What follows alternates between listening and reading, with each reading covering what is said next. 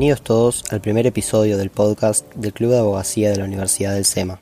Hoy nos acompañan Tomás Sande. Tomás es abogado por la Universidad de Buenos Aires, se desempeña como Legal Product Owner, es desarrollador y colaborador en la promoción de las corrientes innovadoras enfocadas al desarrollo de inteligencia artificial y data science. También nos acompaña Nicolás Bonina. Nicolás es abogado en la Universidad de Buenos Aires, especializado en sector público, regulación económica, contrataciones públicas e innovación legal, campo en el cual se especializa en legal design. Soy Rosario Quilisi. Soy Franco Buscaglia y esto es Derecho Expreso. Les recordamos, pueden seguirnos en nuestras redes, en Twitter como arroba usema-abogacía y en Instagram arroba abogacía.usema.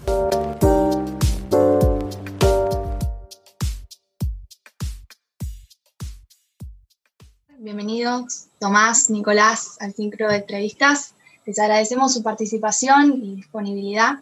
Quisiéramos que en esta oportunidad nos comenten, entre otras cosas, el tema que nos convoca hoy, que es innovación legal. Como primera pregunta, queremos saber cuál creen ustedes que es el futuro de nuestra profesión y en relación con esto, ¿por qué creen que es necesario innovar en el campo del derecho? Bueno, antes que nada, Franco, Rosario, muchas gracias por invitarnos a estar acá en este podcast. Es eh, un honor para nosotros. Y bueno, a ver, eh, el futuro de, en el campo legal. Se manejan distintas teorías, ¿no? Yo creo que, eh, lo hablaba la semana pasada también en, en una entrevista, la palabra más fuerte que viene resonando es cambio y transformación. ¿sí? Cambio y transformación de mindset, cambio y transformación de las herramientas que utilizamos, cambio y transformación de eh, los servicios y las soluciones que brindamos como abogados. Hoy por hoy, en el corto y mediano plazo, creo que, en el corto plazo, creo que el cambio tiene que ver con un cambio de mindset enorme. Que las nuevas generaciones vienen empujando con el cambio de mindset, la realidad viene eh, demostrándonos que tenemos que cambiar de mindset y las tecnologías emergentes vienen a, poner sobre el tapete que hay que cambiar de mindset. En el mediano plazo creo que vamos a cambiar los modelos operativos de cómo brindamos servicios legales y vamos a empezar a incorporar tecnología un poco más, un poco menos, distintos tipos de perfiles de abogados, y eso se va a terminar eh, consolidando a largo plazo en modelos operacionales y organizacionales completamente distintos o medianamente distintos, en donde el uso de la tecnología para automatizar procesos va a ser eh, ya no solo consolidado, sino que va a dar paso a distintas formas de prestar servicios legales. Tommy, no sé vos qué pensás. Bueno, sí, ante todo, gracias por el espacio. Y sí, comparto fundamentalmente lo que dijiste, Nico, en base a lo que es no solo la tarea del día a día, sino lo que es el foco de lo que es la profesión legal.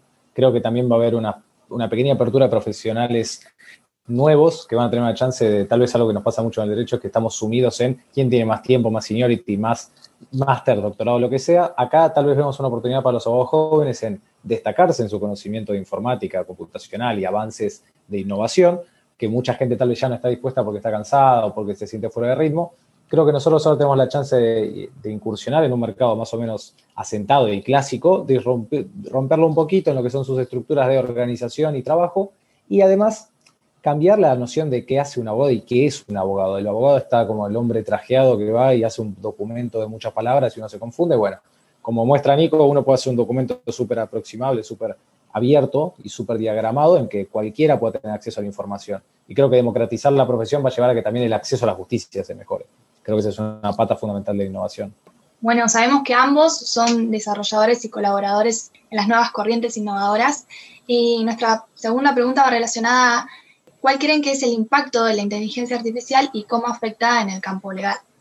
Creo que el primer impacto va a ser sacar un poco de las tareas monótonas que tenemos asentadas, como la tarea de revisión de cuestiones básicas que un sistema puede cubrirnos o automatizarlo, como la revisión de palabras, términos, búsqueda documental. ¿Cuánta gente se queda horas enteras buscando libros, buscando un una fallo de jurisprudencia específico para una causa en particular. Tal vez nuestra mejor faceta sea el análisis crítico, la aplicación y la ponderación de qué elementos de información nos importa, decírselo al sistema y que el sistema sea más una herramienta y no tanto esta cosa de miedo como Terminator, que va a venir Skynet y nos va a reemplazar y los abogados van a ser corbatas virtuales. No, yo creo que realmente los abogados vamos a tener un gran espacio de colaboración y de refinamiento de la inteligencia artificial. Creo que nosotros, como, empujando eh, la inteligencia artificial fuera de nuestro campo, lo único que hacemos es volvernos ignorantes de su potencialidad, de no aprovechar sus posibilidades de mejoramiento y además nos complicamos la vida porque tenemos algo que nos va a facilitar la manera en la que trabajamos y lo estamos negando. Creo que ese va a ser el impacto principal. Sacarnos un montón de trabajo tedioso, darnos un componente crítico mucho más valorable y dejarnos operar en la parte que nos gusta, que es pensar el problema, abordar una solución y que se lleve a cabo en la medida de lo que nosotros pensamos como el mejor proceso. Bueno, coincido con lo que dice Tommy. Lo ejemplificaría, lo bajaría en tres grandes áreas sobre cómo nos va a impactar la, inteligencia artificial. Una es en los roles y tareas que vamos a desarrollar los abogados. El modelo de negocios de, del sector legal o el modelo de negocios tradicional del sector legal lleva 100 años, 150 años, que básicamente es igual, con los mismos perfiles, más o menos se organizan de la misma manera, paralegales, juniors, semi-seniors, seniors, socios, y básicamente eso se va replicando en estructuras más grandes o en estructuras más chicas. Ahora, lo fabuloso de la inteligencia artificial es que va a poner un poco, va a cuestionar esto, ¿sí? Porque hay mucho trabajo que hacen los paralegales que lo va a hacer la, software de inteligencia artificial. También trabajo que pueden llegar a hacer los juniors. Entonces, lo primero es cómo vamos a entrenar a esos nuevos perfiles sobre trabajos o tareas que ahora puede hacer un software. Y a la vez, ¿a qué nos vamos a, dedicar? Porque va a, haber, va a empezar a haber un montón de trabajo o un montón de tareas que ya no vamos a hacer, pero vamos a tener que empezar a hacer otras. Vamos a tener que entrenar a este software, vamos a tener que empezar a armar toolkits, playbooks, protocolos para supervisar los resultados de cómo funciona ese software y cómo interactúa y cómo articulamos con las otras áreas. Entonces, vamos a empezar a convertir las tareas. Entonces, en algunas van a verse reemplazadas, en otras vamos a vernos complementados y en otras van a nacer nuevas tareas y nuevos perfiles de abogado.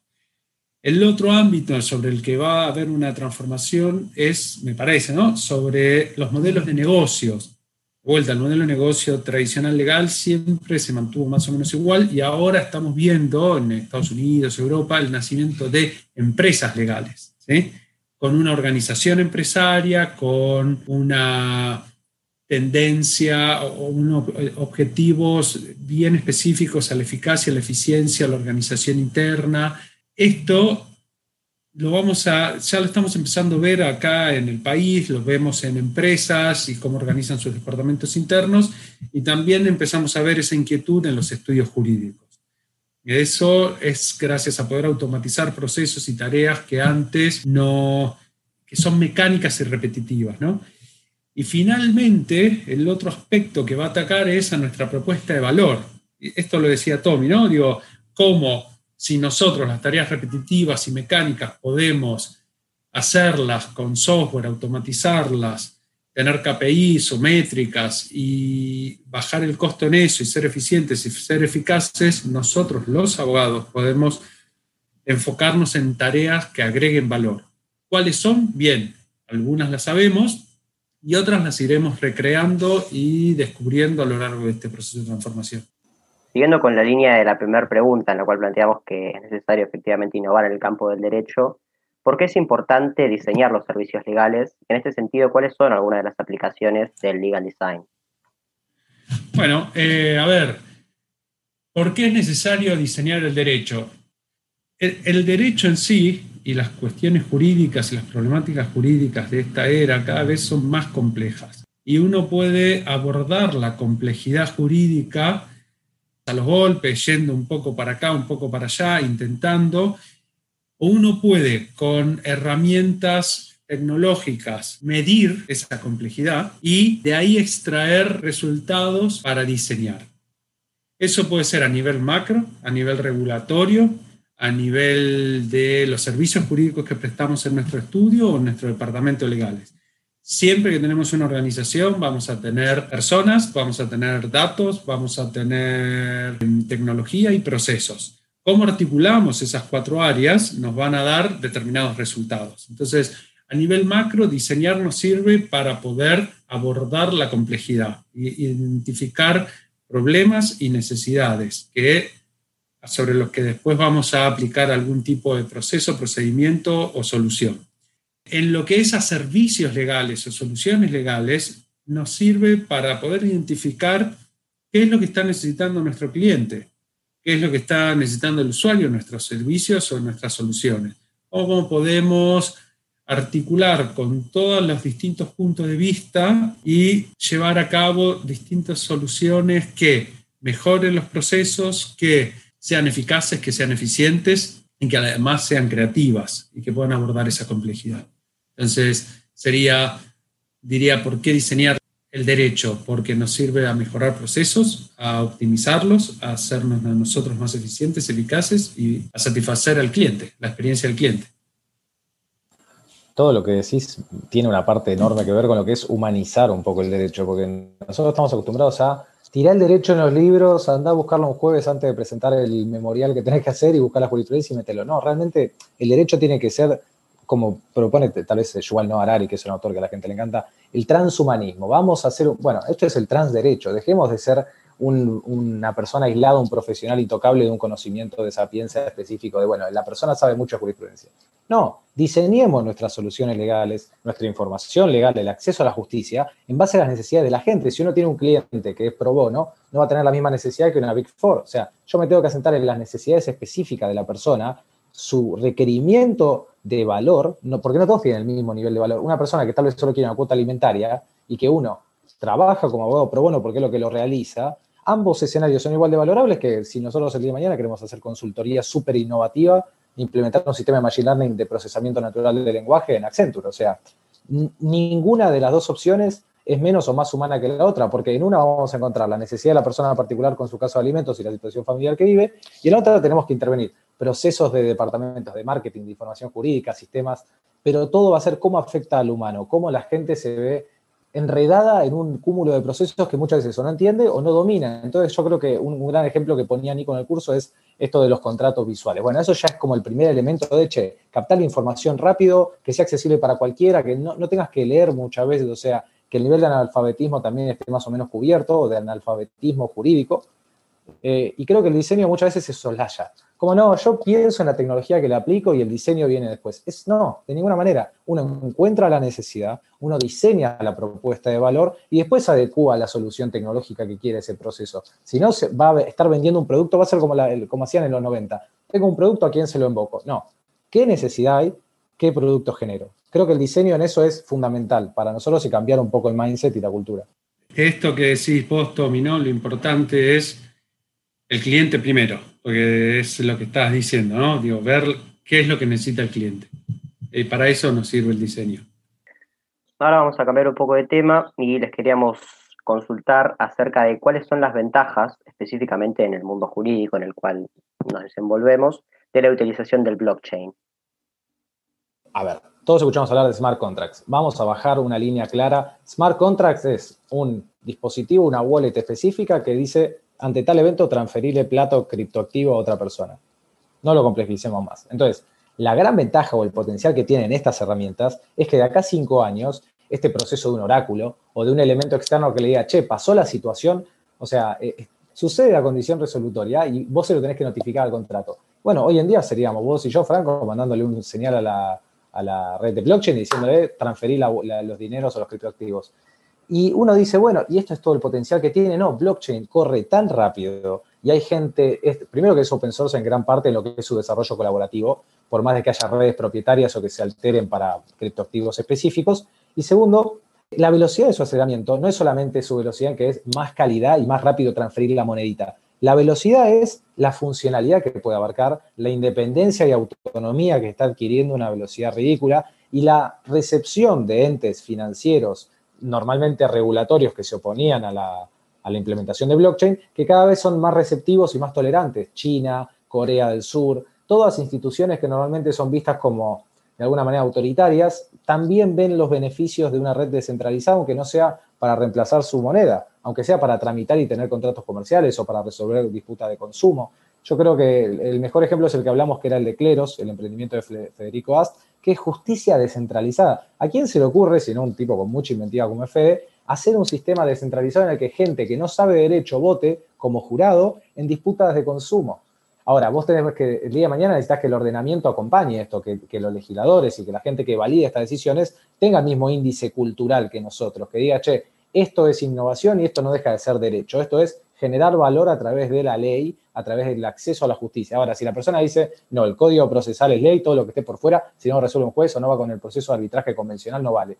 Y bueno, ahí te tiran abajo todo el mazo de cartas. Ahí por eso la, transformación no es solo particular, sino que es un cambio cultural masivo. Por eso con Nico también somos tan defensores de open source, de divulgar toda la información que se tenga, dar los materiales.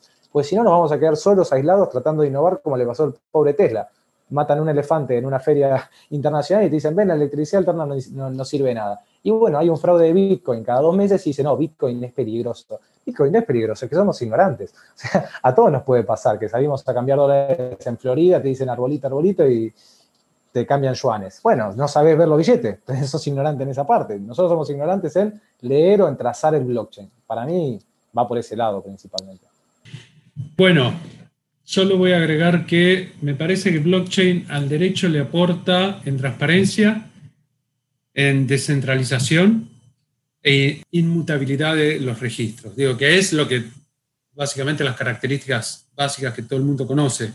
Pero eso si lo podemos llevar a eh, cualquier tipo de procedimiento legal, cualquier tipo de procedimiento público, de procesos judiciales, de ejecución de contratos entre privados, de gestión de riesgos entre privados, puede llegar a ser una revolución.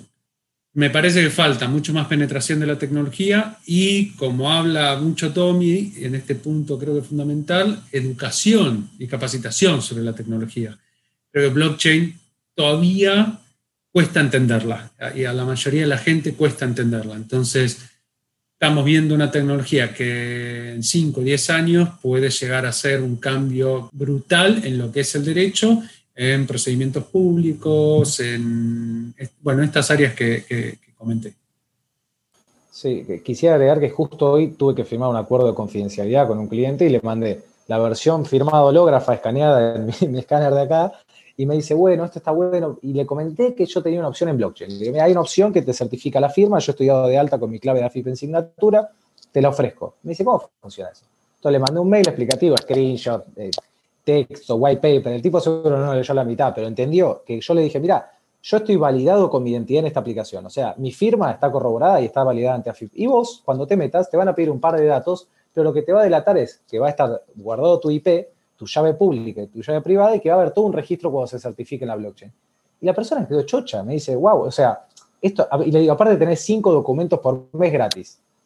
Yo no firmo cinco documentos por mes, me dice, o sea, tenés acceso ilimitado a cubrir tus funciones en una red de blockchain que es hiper segura, inalterable, como dice Nico, que los datos el día de mañana los podés presentar ante un juzgado, porque esta gente de signatura se compromete a hacerte un extracto para un perito técnico, la verdad que si yo me tenía que ir a Pergamino a dejar la copia firmada para que le quede y que él firme su copia y le quede en un cajón, ¿qué tipo de utilidad trae eso? O sea, gastamos nafta, gastamos mi tiempo, creo que va por ese lado, que la gente está muy dispuesta a adoptar facilidades, pero cuando uno le tiene miedo o tiene desconocimiento y es compliant con mi cultura organizacional, es legal esto, y yo le digo, sí, es legal, le digo, mirá todos los comprobantes, vale más que un pobre documento firmado holográficamente como te mandé por, por mail. Y ahí la persona dice, ah, bueno, sí, tiene razón. Bueno, para finalizar eh, la entrevista, quisiéramos preguntarles si tendrían algún consejo, tanto como mm. para abogados como para estudiantes del derecho, que quieren instruirse en las nuevas corrientes innovadoras. Lo primero, capacitarse. Arrancamos una era en donde el cambio va a ser moneda corriente, ya no va a ser, como, si bien los abogados siempre estamos capacitándonos, leyendo fallos, novedades jurisprudenciales, estamos hablando de cambios transversales, cambios en las tecnologías que van a venir, cambios en tecnologías que van a ir modificando constantemente lo que nosotros podemos ofrecer como servicios y soluciones.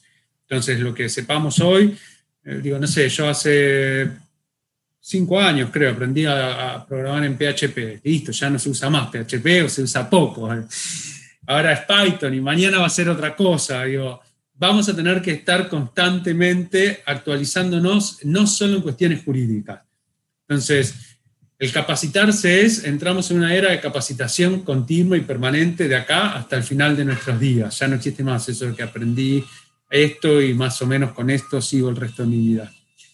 Segundo, y esto es algo que siempre me dicen qué consejo le doy a las nuevas generaciones, formar comunidad. Formar comunidad es vital, como habla Tommy, eh, los datos open source, el intercambio de información, la circulación de la información, porque en definitiva los desafíos a los que nos vamos a ir enfrentando van a ser tan grandes que ya no es algo que uno pueda hacer solo. Sí, quizás hay un Mark Zuckerberg entre nosotros y que crea el próximo Facebook, pero es uno en miles de millones. Entonces, entre todos hacemos circular la información y las mejores prácticas y las mejores perspectivas y se pueden lograr un montón de otras cosas. Entonces, creo que la capacitación conectar con la gente que uno ve que está en tema, Tommy, yo y todos los que conozco estamos en el tema, siempre que nos contactan estamos más que abiertos para lo que sea, para ayudar, para colaborar, para un consejo, una mentoría. Entonces, creo que, y a mí me ha pasado que también he conectado con gente pidiendo ayuda y siempre están a disposición. Entonces, capacitarse, comunidad y conectar. Sí, sí, la verdad que esos son los tres ejes, Nico. Como decís vos, por ejemplo, yo el año pasado eh, empecé a conectar con gente por LinkedIn y primero que son todos divinos en el sentido de que uno, cuando uno le quiere ofrecer algo a alguien, ya más o menos que te cierran la puerta como le debe pasar a ustedes. O la tabla de Movistar, listo, chao, salí de acá. Ahora, la diferencia es, che, tengo una gran duda, o por favor tengo esta idea, y la gente realmente acá es muy amable, y uno siempre quiere que le vaya mejor a la gente. Entonces, yo me contacté con Santiago J. Mora, que escribe para Thomson Reuters y publica libros de fintech, que es un tipo súper renombrado, Gastón Bieli, que tiene un montón de tratados de lo que es prueba electrónica, ambos fueron súper abiertos, me dieron su WhatsApp, su email, me dijeron, anda tal fecha que está el hackathon, todos son súper instructivos. Después lo conocimos a Nico en el Hackathon también, él súper abocado a que la gente entienda qué es Design Thinking, cómo se puede aplicar en organizaciones. Creo que el egoísmo clásico del abogado se está perdiendo. Eso era algo que los abogados de antaño tenían como muy firme de este es mi escrito, esta es mi demanda de divorcio clásica. No, mira, ya no me sirve. O sea, necesito que seas abierto y que nos des una mano a todos. Y después, bueno, la capacitación es fundamental. Creo que el mejor consejo que puedo dar en la capacitación es, uno, YouTube, YouTube, YouTube, YouTube computer science, física, álgebra, todo está en YouTube, está en videos que hace o un gran muchacho de India que se pasa varios meses haciendo un excelente video, o la gente de los Yankees que tienen, son cinco y se distribuyen las tareas. Ambos son súper informativos, todos te van a servir. La desgracia es que tal vez muchos están en inglés. Esa es un gran, una gran barrera de acceso a la tecnología en nuestro país. Recomendaría ante todo que uno se capacite un poco en inglés para poder acceder a mucho más material que está disponible gratuitamente. Sea, uno puede hacer todo un curso de Computer Science en GitHub o en Stanford con todos los cursos abiertos que hay. Entonces, creo que la, educación, por suerte, con la pandemia pasó a ser un plano ya no de acceso en base a la riqueza, sino acceso en base a las ganas y a la capacidad. Yo creo que es esto, la capacitación requiere que uno pregunte por dónde ir, encuentre su interés particular y esté dispuesto a, bueno, sentarse varias horas adelante de la computadora y leer y encontrar el material que haga falta. Y preguntarle a uno si le pueden pasar el material como hacemos Nico y yo. La verdad es que creo que nadie va a ser propietario, se va a limitar a, darle una mano a otro. Bueno, y por último, quisiéramos agradecerles a, ambos, tanto Nicolás como Tomás, por la disponibilidad y por querer seguir ayudando a, tanto a los, oyentes como a nosotros a, introducirnos en la materia de innovación. Así que les agradecemos muchísimo que hayan compartido con nosotros estos minutos de entrevista. No, muchas gracias a ustedes. Es muy importante que generen estos espacios de diálogo. Totalmente. Muchas gracias a usted por la invitación y felicitaciones por este podcast. Bueno, muchísimas gracias.